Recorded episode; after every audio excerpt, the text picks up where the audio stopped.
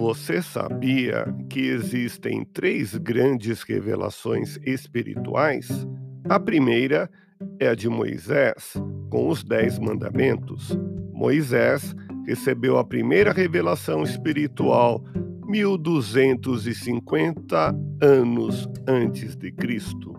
Os Dez Mandamentos são: não adorar outros deuses, não pronunciar em vão o nome do Senhor santificar o dia de sábado, honrar o pai e a mãe, não matar, não cometer adultério, não roubar, não prestar falso testemunho, não desejar a mulher do próximo, não cobiçar qualquer coisa do próximo.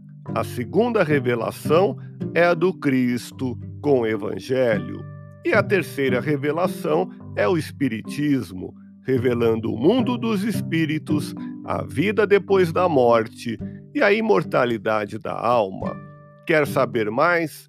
Ouça podcast Espiritismo. Agradeço sua audiência, fique na paz do Cristo e até o próximo episódio.